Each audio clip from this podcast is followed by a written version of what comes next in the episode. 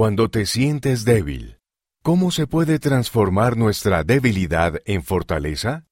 Por John Hilton III, catedrático de Escrituras Antiguas, Universidad Brigham Young.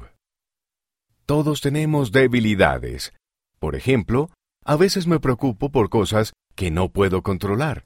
A veces también me comparo con los demás. ¿Y tú, tienes alguna debilidad? Tal vez tengas dificultades con el temor o la tentación.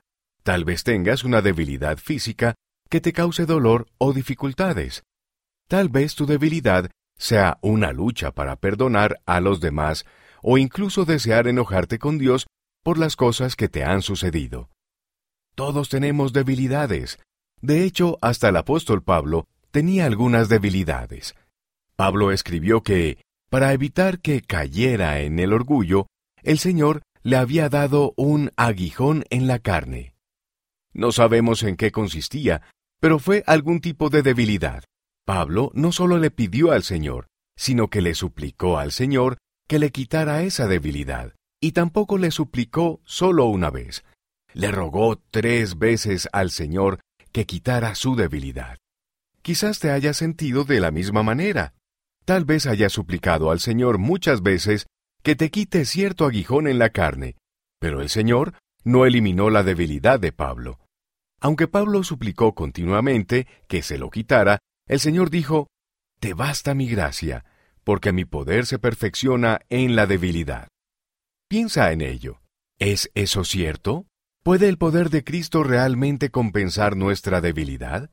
Fíjate en que Él escogió a un joven que creció con un padre inicuo para que llegara a ser Abraham, el padre de muchas naciones, y escogió a un prisionero llamado José para evitar una hambruna en Egipto, y a otro José, que en este caso era un jovencito de catorce años, para restaurar su evangelio.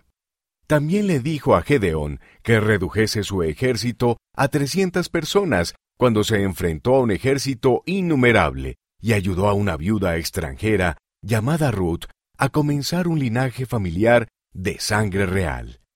¿Puede el poder de Cristo realmente transformar nuestra debilidad en fortaleza?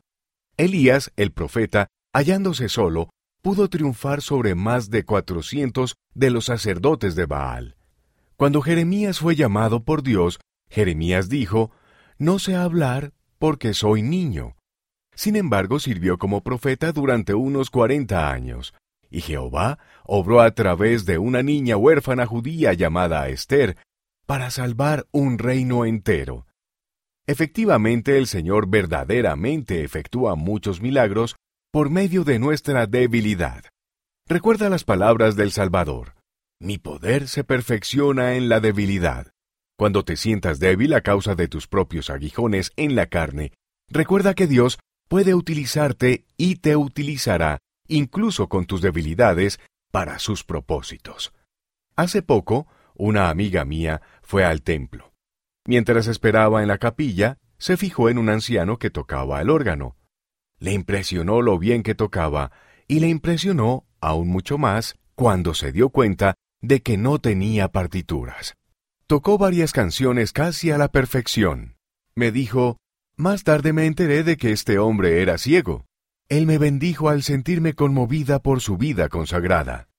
El poder de Jesucristo es infinitamente mayor que cualquier debilidad con la que tú o yo estemos luchando.